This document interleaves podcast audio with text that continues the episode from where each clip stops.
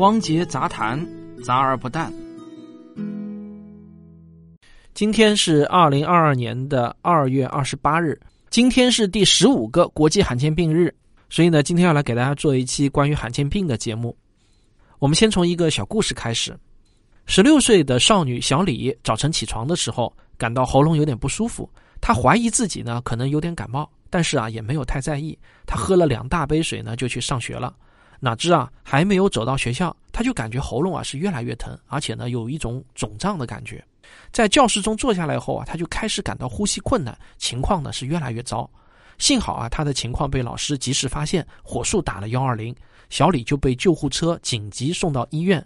抵达医院急诊科的时候呢，他已经几乎要无法自主呼吸了，医生就立即采取了手术治疗，及时挽救了小李的生命。但奇怪的是呢，小李的各项生理指标显示，他得的并不是像急性喉炎、急性会咽炎等常见的那种会导致喉部水肿的疾病。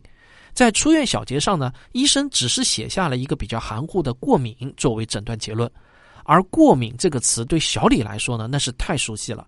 自打他懂事起啊，他就不断的发生各种各样所谓的过敏症状，比如他的手啊、脚啊、面部啊都会莫名其妙的肿起来。到了医院，往往呢也都被诊断为过敏，然后啊他吃点抗过敏的药物，过个三五天呢就自己好了。不幸的是啊，半年后小李再次发生同样的症状，被紧急送往医院动手术，一年两次，够惨的啊。不过第二次的不幸啊，却又是幸运的，因为他的主治医生啊是浙大二院过敏科的主任医师汪慧英医生。汪医生仔细询问了小李和家属的病史，就发现小李的父亲在年轻的时候也经常出现与小李类似的症状。通过基因检测和其他各项生理指标的测定，小李就被确诊为遗传性血管性水肿。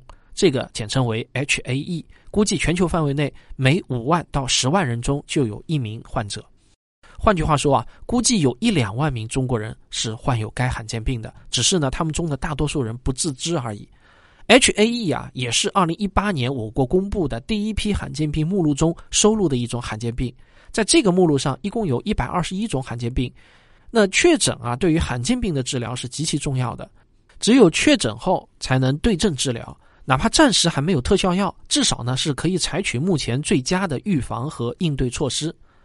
这几年，我们时常会看到一些新词，比如渐冻人、蝴蝶宝宝、年宝宝、不食人间烟火的孩子、熊猫宝宝、瓷娃娃等等。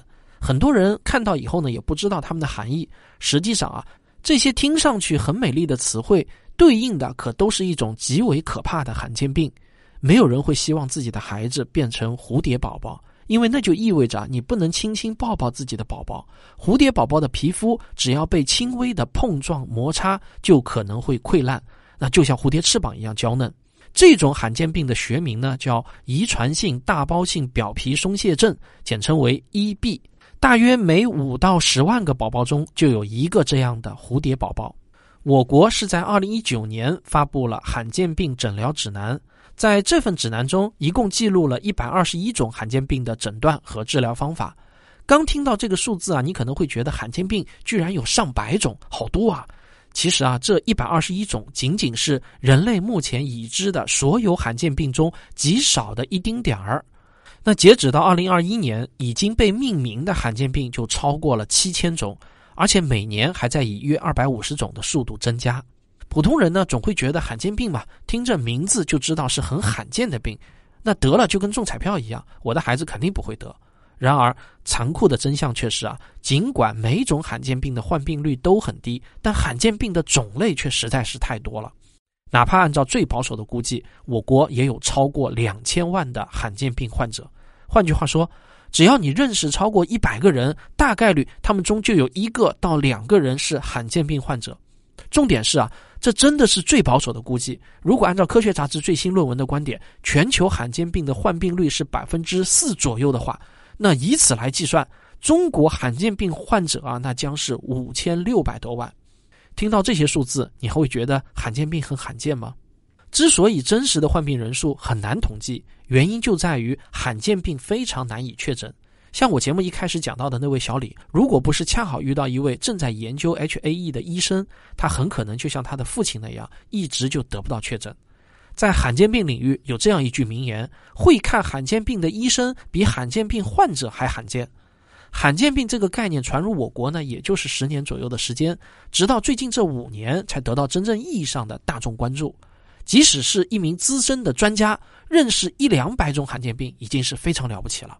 今天是第十五个国际罕见病日，你看看，总共也就才第十四个，说明它被国际上关注的历史真的很短。所以我做这期节目呢，就是为了在今天这样一个特殊的日子，呼吁大家能够关注罕见病。十四年前的二零零八年的二月二十九日是第一个国际罕见病日，那在没有二月二十九日的年份，二月二十八日就被定为国际罕见病日。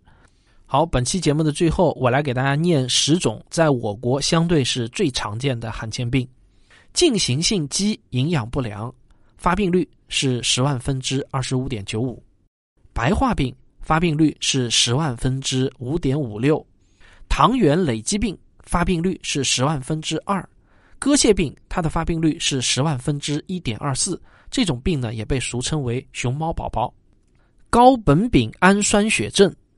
患病率十万分之九点六二，甲基丙二酸血症患病率十万分之三点五七，血友病患病率十万分之二点七三，原发性肉碱缺乏症患病率十万分之二点四，蜂糖尿症患病率十万分之零点七二，半乳糖血症患病率十万分之零点五三。